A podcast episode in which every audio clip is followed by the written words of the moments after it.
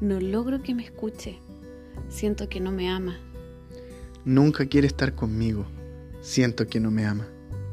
Hola, soy Tiare. Y yo soy Carlos. ¿Te hacen sentido estas afirmaciones? Bueno, a nosotros mucho.